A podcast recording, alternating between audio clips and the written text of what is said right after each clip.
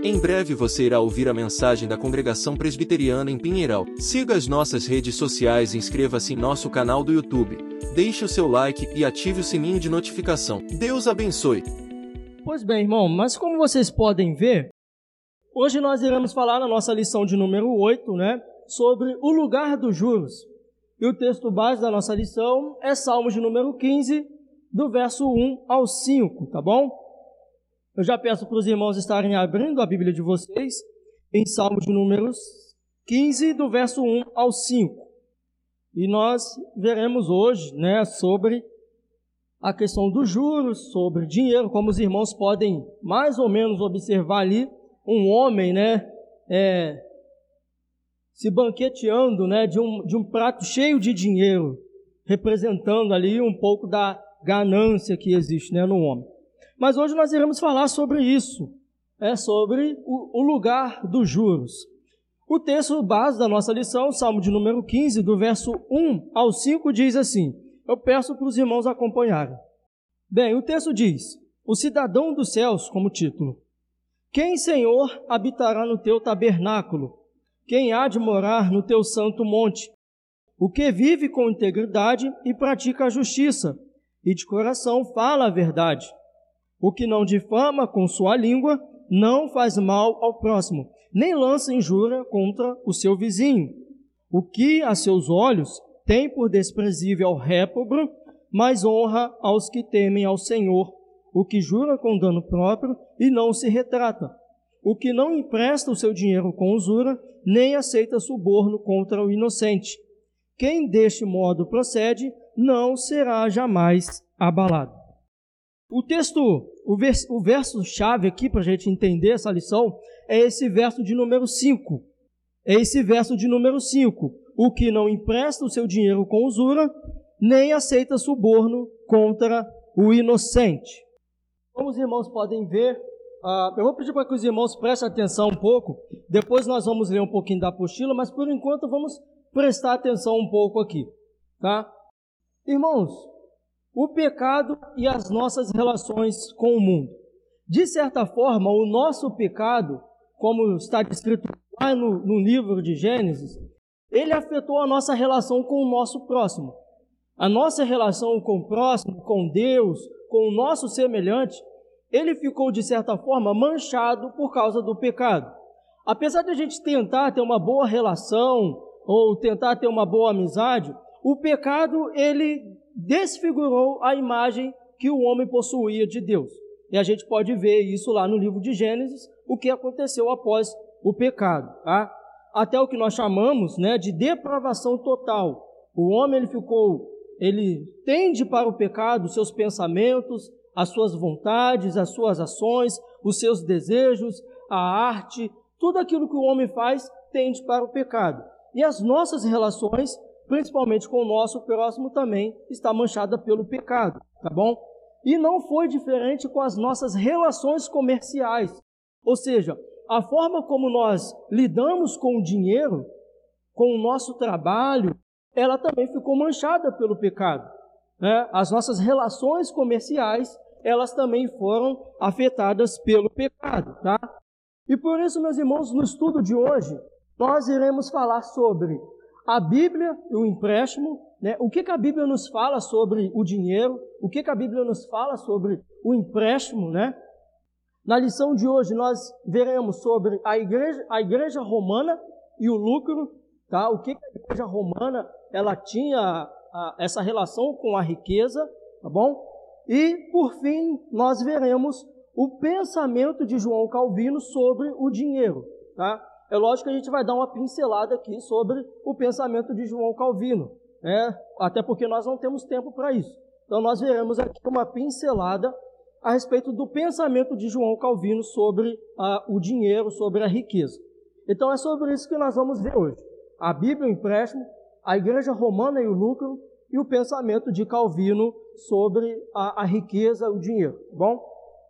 Bem, o empréstimo na Bíblia. Se os irmãos observarem aí, a ordem está é, ao contrário, né? Em primeiro lugar está a igreja romana e o lucro, e segundo, o empréstimo na Bíblia. Mas eu inverti a ordem para a gente poder entender de uma forma de uma linha correta, uma linha única. Por quê? Se os irmãos observarem, no, nessa primeira parte, ela vai falar da igreja romana. Então ela vai lá para o século XIII. Aí depois, no capítulo 2, ela volta lá para a Bíblia no Antigo Testamento. Então eu botei o capítulo 2 primeiro, para a gente falar primeiro do Antigo Testamento, e depois a gente pula lá para o século XIII, tá bom? O empréstimo na Bíblia. O que, que a Bíblia nos fala um pouquinho aí sobre dinheiro, tá? Os princípios da lei em relação ao empréstimo, em relação aos juros. O que, que o Antigo Testamento nos fala? Primeira coisa que o Antigo Testamento nos fala, principalmente a lei, ela nos fala sobre condições contra a usura, né, ou contra a usurpação. Veja lá o texto que diz: Se emprestares dinheiro ao meu povo, ao pobre que está contigo, não te haverás com ele como credor que impõe juros. Aí tem as referências ali, Êxodo 22, 25, Levítico e Deuteronômio. Tá? Ah, ainda sobre a lei, não se restringia apenas ao dinheiro. Ou seja, quando a Bíblia, o Antigo Testamento nos fala sobre os juros, ela não fala sobre, só sobre o dinheiro, mas era também sobre comida. Olha lá. A teu irmão não emprestarás com juros, seja dinheiro, seja comida ou qualquer coisa que acostume se emprestar com juros. Deuteronômio 23, 19. E ainda assim, a lei nos falava que com o estrangeiro era, era diferente. Eu vou explicar por que, que era diferente. Primeiro vamos ler ali. É, ao estrangeiro emprestarás com juros, porém a teu irmão não emprestarás com juros, para que o Senhor teu Deus te abençoe em todos os teus empreendimentos na terra a qual passas a possuir. Por que, que ao estrangeiro era permitido, na lei, cobrar juros? Porque por causa da relação comercial que se havia com as outras nações no Antigo Testamento. Por haver essa troca de comercialização, era permitido com o estrangeiro cobrar-se os juros. Só não era permitido com aqueles que eram do próprio povo de Israel, tá? Mas se os irmãos observarem, com o estrangeiro era, se possível, cobrar-se juros, tá bom? E ainda assim, o texto que nós lemos hoje, que é o texto base, o Salmo de número 15, é um resumo da lei, né? o que a gente leu, no que está lá no, no verso 5. O que não empresta o seu dinheiro com usura. Então, esse Salmo de número 15, que nós lemos, é um resumo do que o Antigo Testamento, a lei, nos fala sobre emprestar ou sobre juros, sobre usura, tá bom? Ainda sobre o empréstimo na Bíblia, ah, sobre esses princípios da lei, né, essa conclusão é, sobre esses princípios da lei. O princípio, sobre tudo isso que nós lemos aqui, o princípio estabelecido na lei não obrigava o cidadão a emprestar seu dinheiro, né? Contudo, ao emprestar, havia condições básicas contra a usura, inclusive no que diz respeito à prática permitida do penhor, tá bom? Então, ah, resumindo o que nós falamos aqui, esse princípio estabelecido na lei não obrigava o cidadão a emprestar seu dinheiro. Contudo, ao emprestar, havia essas condições contra essa cobrança de juros ou contra a usura, tá bom?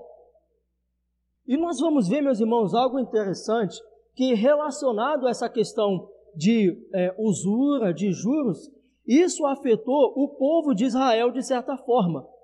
Nós vamos ver que o povo de Israel, quando eles foram levados a, em cativeiro, um dos motivos que eles foram levados em cativeiro foi por conta da prática de usura. Nós acabamos de ver aqui com alguns versículos que Deus proibia na lei essa prática de usura, de cobrar-se juros. Mas o povo não estava se atentando para essa lei do Senhor. E o que que Deus fez como forma de castigo? Levou o povo cativo a, a, em Babilônia. Então veja, Ezequiel ele vai falar muito sobre isso. Então o povo de Judá estava colhendo no cativeiro os frutos dos seus próprios pecados, que era o que? A desobediência que foi estabelecida por Deus em relação à prática de usura. Tudo isso que eu estou falando aqui, irmãos, está aqui na nossa apostila, tá bom? Mas eu estou trazendo aqui de uma forma que a gente possa entender, tá? Ezequiel ele disse o seguinte: não dando o seu dinheiro à usura, não recebendo com juros, ou seja, acréscimos né, com aumento, desviando a sua mão da injustiça e fazendo verdadeiro juízo entre homem e homem. Ezequiel, então, está condenando essa prática de usura do povo de Israel que eles estavam cometendo. Ezequiel diz mais: emprestar com usura e receber juros, porventura viverá? Não viverá. Todas estas abominações ele fez e será morto, o seu sangue será sobre ele. No meio de ti aceitam subornos para se derramar sangue, usura e lucros tomaste, extorquindo, exploraste o teu próximo com extorsão, mas de mim te esqueceste, diz o Senhor Deus. Então, um dos motivos do povo ser levado em cativeiro, dentre os vários pecados que o povo de Israel cometeu, um desses motivos era a prática de usura, era a cobrança de juros. Né? O que, que a gente entende basicamente, né, já está tão impregnado essa questão de juros, então eles estavam cobrando a mais do que eles deveriam cobrar, que era estabelecido pela lei do Senhor. E como motivo, eles foram levados é, em cativeiro. Bem, a conclusão aqui dessa primeira parte que nós falamos a respeito da lei, a respeito do povo ter sido levado cativeiro, tá bom? O que se tem em vista, ao que parece, é a cobrança de juros que não deveria ser cobrado, né? O empréstimo não fazia parte simplesmente da esfera financeira, ou seja, o empréstimo, o dinheiro, não fazia parte apenas daquela relação é, financeiro e material, mas o empréstimo, ela fazia parte também de uma questão espiritual.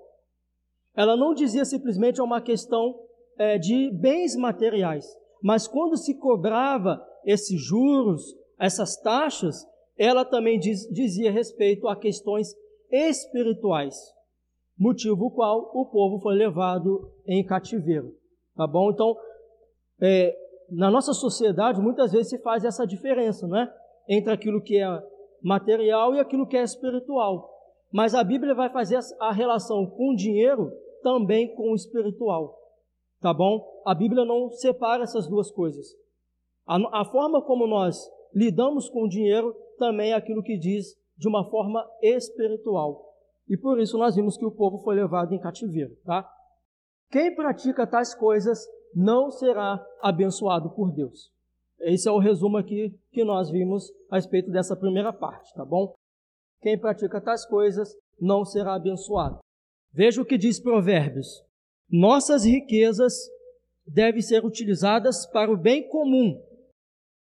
O que aumenta os seus bens com juro e ganância, ajunta-os para o que se compadece do pobre. Provérbios 28, 8. Quem se compadece do pobre, ao Senhor empresta, e este lhe paga o seu benefício. Provérbios 19, 17. Ou seja, aquilo que Deus nos dá, deve ser usado para o bem comum, não para o nosso proveito simplesmente individual, mas deve ser utilizado para o bem comum, para o bem de toda a humanidade, tá bom? Muito bem, agora a gente caminha para a igreja romana e o lucro, né? Já pulando aí um pouquinho da história, o que que a igreja romana, ela tinha a ver um pouco aí com essa questão da riqueza, tá? Mas antes da gente falar aqui sobre a igreja romana, vamos ver o que, que o Novo Testamento também nos fala sobre o dinheiro. A gente viu aqui um pouquinho do Antigo Testamento. Vamos ver o que, que o Novo Testamento nos fala a respeito do dinheiro. Primeira coisa, é, o Novo Testamento está muito ruim, né? Ele não condena a riqueza, mas o amor a ela. É, nós vamos ver que o Novo Testamento ele não condena o dinheiro, ele não nos proíbe de ter dinheiro, mas ele nos proíbe o amor ao dinheiro. É isso que o Novo Testamento vai falar. Tem as referências ali. 1 Timóteo.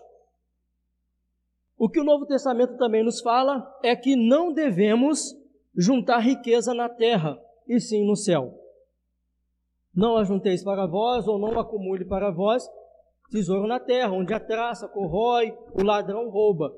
Mas o que, que Jesus vai nos orientar? que nós devemos ajuntar nossas riquezas no céu, tá bom? A nossa atitude, é, o Novo Testamento também nos fala sobre a nossa atitude em relação aos bens, ou seja, que tudo que nós temos aqui, to, todos os bens que nós possuímos, não é nosso simplesmente, mas nós apenas administramos, porque nós não vamos levar nada dessa terra. Então Deus nos dá um carro, nos dá uma casa, nos dá um bom emprego, nos dá um bom dinheiro para que nós apenas administremos e também administramos para o bem comum das pessoas. Até porque nós não vamos levar nada é, dessa terra, tá bom? O Novo Testamento também nos fala que quem tem o dinheiro como tesouro se torna escravo dele. Quem vive pensando, dorme e acorda só pensando em dinheiro, na riqueza, vive se torna escravo dele. Jesus ele vai dizer: Nós não podemos ter dois senhores, ou nós iremos amar um e odiar o outro, e servir a um e aborrecer ao, ao outro, tá bom? O Novo Testamento também nos fala em relação à riqueza, que nós devemos confiar em Deus e não em nossa riqueza. Meus irmãos, se nós confiamos na nossa poupança bancária, nós somos os mais infelizes de todos os homens. Se nós colocamos a nossa confiança na quantia de dinheiro que nós temos, nós somos os mais infelizes de todos os homens. E é isso que o Novo Testamento vai nos falar, que nós não devemos confiar nas riquezas, nos bens que nós possuímos, mas acima de tudo em Deus, tá? E o Novo Testamento também nos fala que nós devemos pagar os nossos impostos. Nós devemos, como nós somos cidadãos, cidadãos da terra, devemos cumprir com os nossos deveres aqui na terra, tá bom? Meus irmãos, é lógico que o Novo Testamento ele fala muito mais sobre o dinheiro. Eu trouxe aqui os principais temas do que o Novo Testamento nos fala sobre é, o dinheiro, tá bom? Muito bem. O que, que a, igreja, a igreja romana, nesse período medieval, né, o que, que ela falava, o que, que ela pensava sobre a riqueza? A igreja romana, ela condenava o lucro. Se os irmãos olharem nas, nas pregações, eu estava dando uma olhada, estava dando uma última olhada numa, num sermão do Papa Francisco, e ele, no seu sermão, estava condenando veementemente a riqueza. Condenou veementemente a riqueza. Porém, meus irmãos, se nós olharmos um pouco na história, nós vamos ver que não é muito bem assim. Apesar dela, a, da, da igreja romana, na época, nesse período medieval, condenar a riqueza, na prática não era muito bem assim. Vamos ver ali um pouquinho por quê. A primeira questão ali era o purgatório. O que, que era o purgatório? O purgatório ele surgiu com a ideia de que de que havia uma espécie de um limbo, né, um espaço vazio ou um espaço intermediário que a pessoa quando ela morria, ela ficava ali. Ou seja, ela não ia nem para o céu e não ia nem para o inferno. Era um estágio, um estágio intermediário. Isso na, na teologia católica, tá, irmãos? Então, existia esse estado intermediário que a pessoa ficava ali. E essa pessoa podia sair dali como? ou através de orações ou através de intercessões. Só que a Igreja Católica, o que, que ela começou, a Igreja Romana, o que, que ela começou a fazer? Ela começou-se a vender indulgência. O que, era indulgência? A pessoa pagava uma certa quantia e, dependendo do valor que essa pessoa pagava, a alma dessa pessoa saía do purgatório. Quanto maior o valor, mais rápido essa alma saía do purgatório dependendo do valor ali que a pessoa pagava. Tem até um ditado que diz que ao tilintar, ao tilintar da moeda no gasofilácio, a alma saía do purgatório. Tem um ditado mais ou menos que diz assim desse período. Então ela começou-se a vender indulgências. Até um dos motivos que a gente vai ver que Martinho Lutero ele protestou contra a igreja romana foi pela venda de indulgência. Um dos maiores, um dos maiores, não, perdão, um dos pregadores da da venda de indulgências, que era Johann Tetzel, que Martinho Lutero vai debater muito, estava vendendo a indulgência para quê? Para a construção da, da Basílica de São Pedro. Eles estavam querendo arrecadar dinheiro para a construção, estavam vendendo a salvação, tá? Estavam vendendo aí a salvação. E além disso, nós vamos ver que a igreja, que a igreja romana, ela, ela tinha muitos bens. Ela possuía muitas propriedades.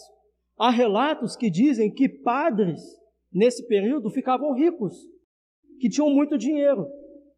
E há relatos também que muitas vezes a igreja romana ela era, ela era muito mais rica do que o próprio Estado.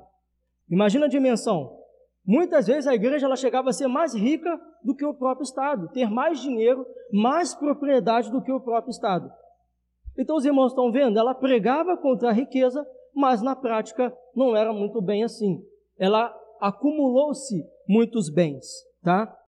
E nesse período, meus irmãos, nesse período, praticamente ali no século XIII, começou-se a crescer muito a, o comércio, os comerciantes.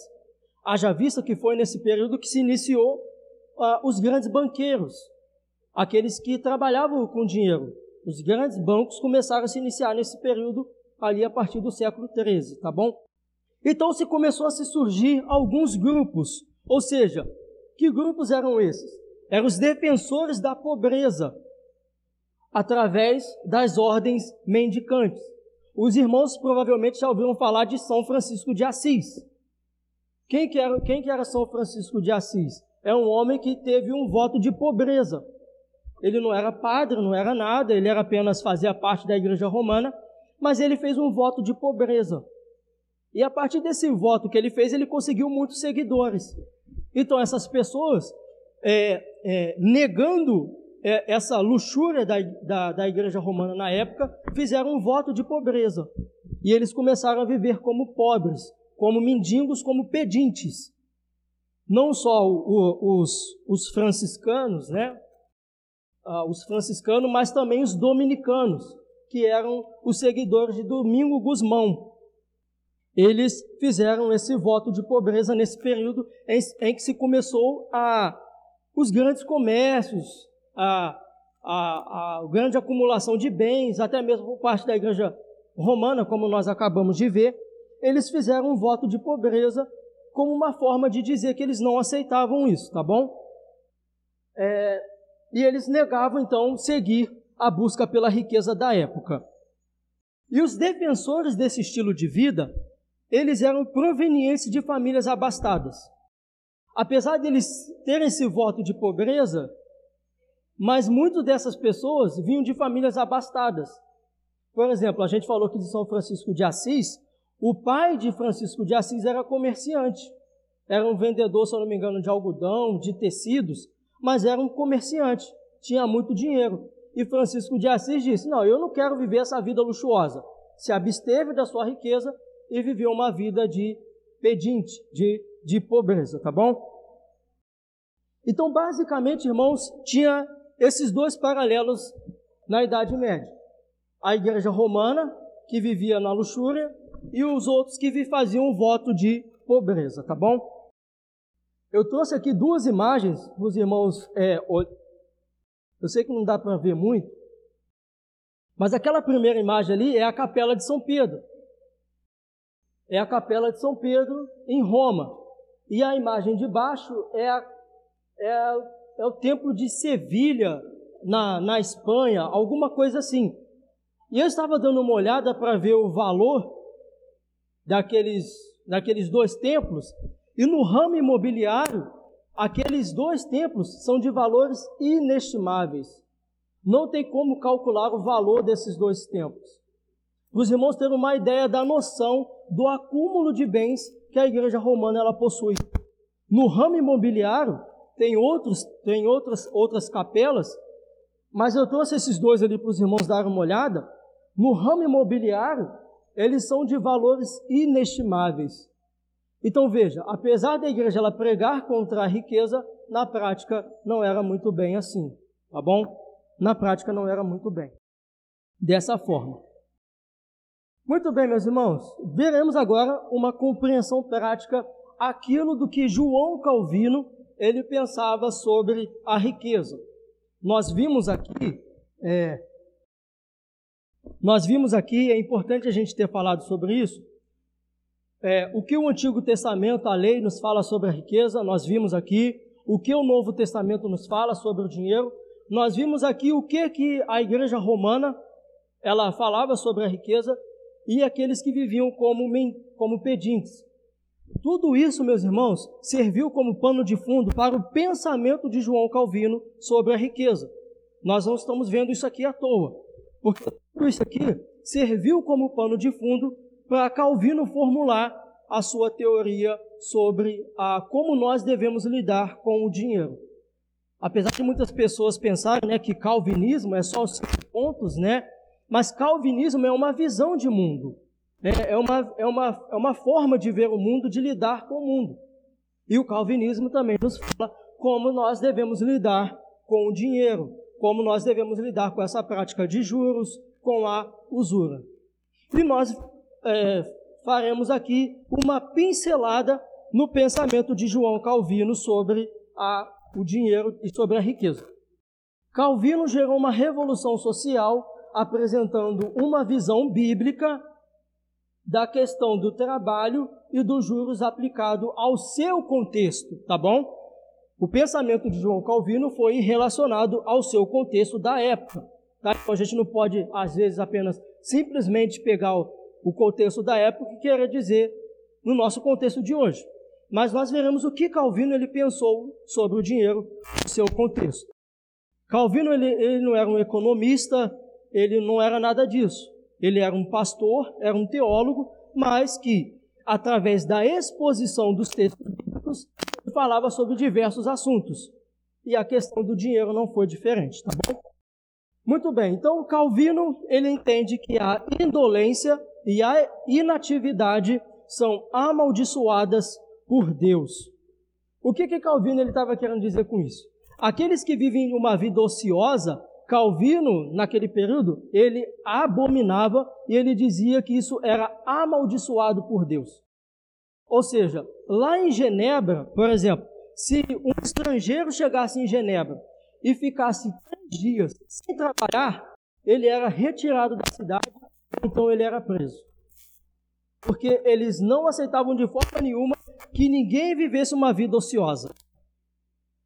Todo mundo tinha que trabalhar. E ele entendia que quem vive uma vida ociosa é uma pessoa amaldiçoada por Deus. Lá onde eu moro, lá em cima, lá no meu bairro, tem uma esquina lá que às vezes quando eu saio para trabalhar às 6 horas da manhã, já tem uma fila de gente sentada lá na esquina. E quando eu volto do serviço, essas mesmas pessoas estão sentadas lá. Fico o dia inteiro sentada lá. Se essas pessoas vivessem lá na em Genebra, ou elas iriam ser convidadas a se retirar da cidade, ou então elas estariam presas. Porque Calvino não aceitava de forma nenhuma que as pessoas vivessem de forma ociosas. Lembra que eu falei que, que isso foi uma interpretação de Calvino no seu contexto?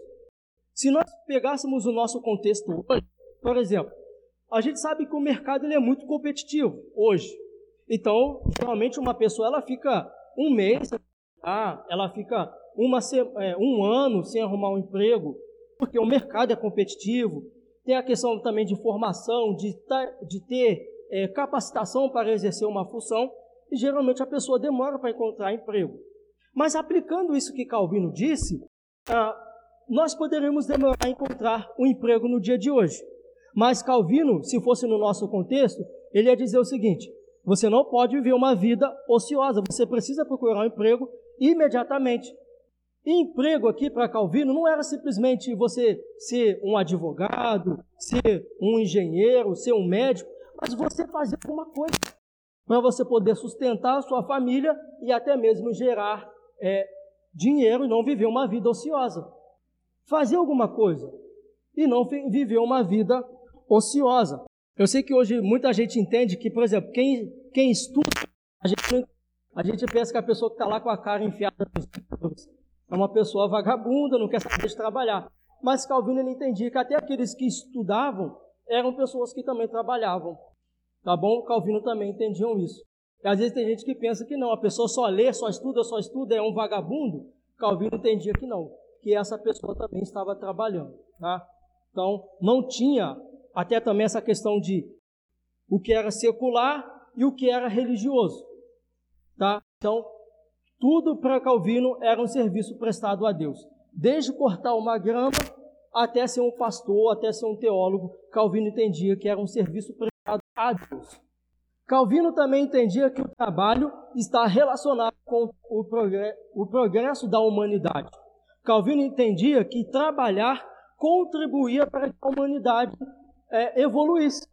Por isso Calvino ele vai enfatizar essa necessidade de trabalhar.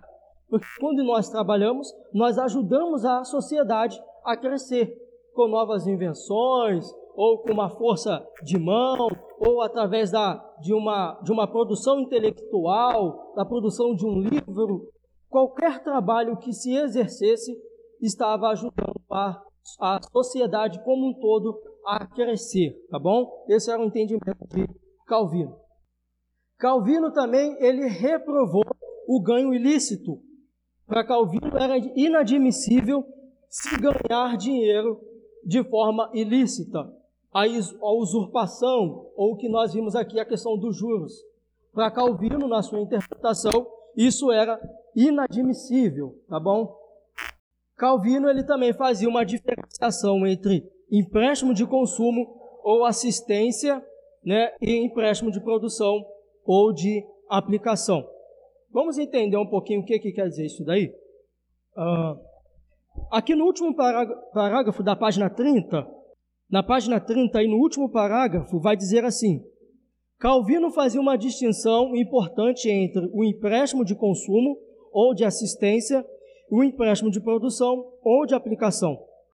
Aquele que visava socorrer aos necessitados, sendo improdutivo para o devedor. Este, o devedor, com o seu trabalho, poderia adquirir uma ampliação desses recursos, os juros, nesse caso, seriam legítimos. Inspirado em Calvino, argumenta né, Turretini. Ele dizia: é justo que aquele que recebe benefício do dinheiro de outro o faça também participante dele, de cujo auxílio ele ganha esse benefício com uma compensação devida. Ou seja, ah, o que, que ele está dizendo?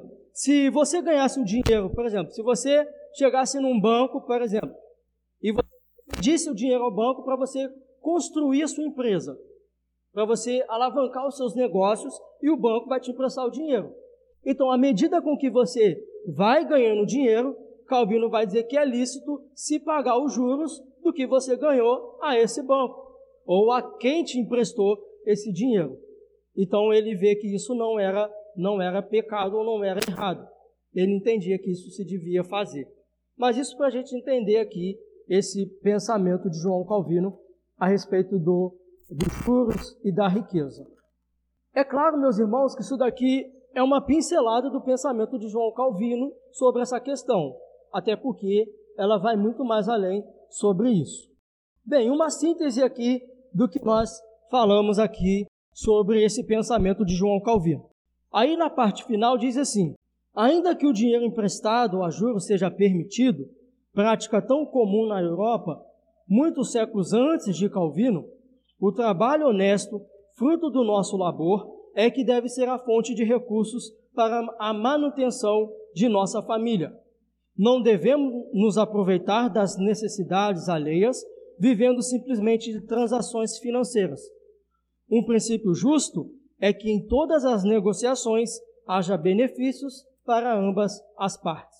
Então, resumindo aqui esse pensamento de Calvino, Calvino, então, ele não era nem a favor da riqueza, como a igreja romana pregava, e ele nem era a favor de, uma, de um voto de pobreza, como os, os, ah, aqueles que seguiam Francisco de Assis pregavam.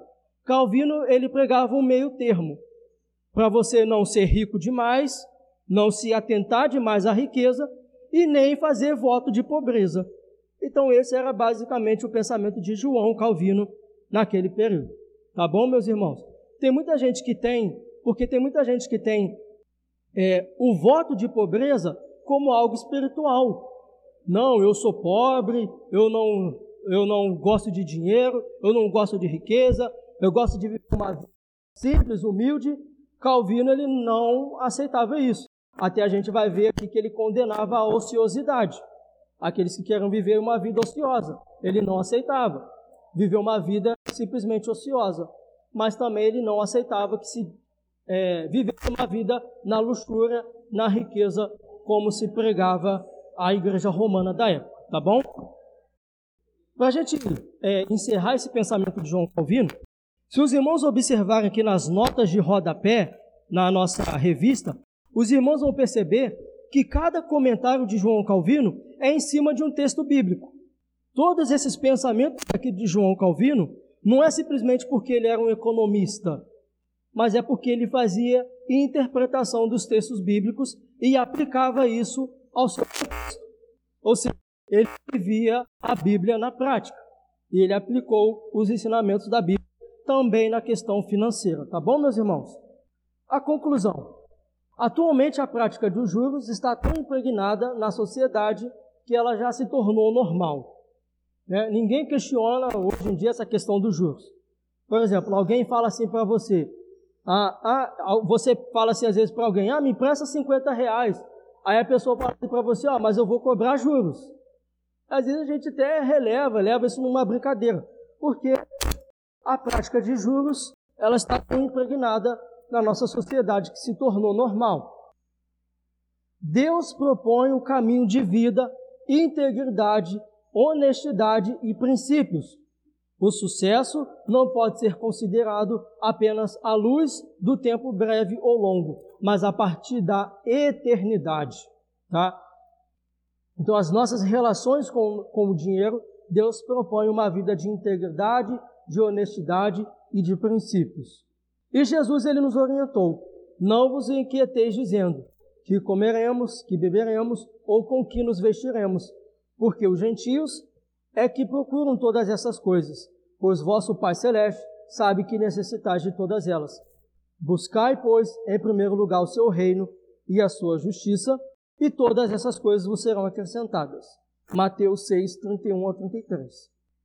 E para nossa reflexão, meus irmãos, ah, de tudo que nós falamos aqui, de que maneiras práticas você, no caso, ou nós podemos expressar no nosso exercício profissional sua fé cristã, seguindo os princípios calvinistas. De que maneira nós podemos aplicar esses princípios bíblicos e calvinistas nas nossas relações financeiras e nas nossas relações profissionais? Amém?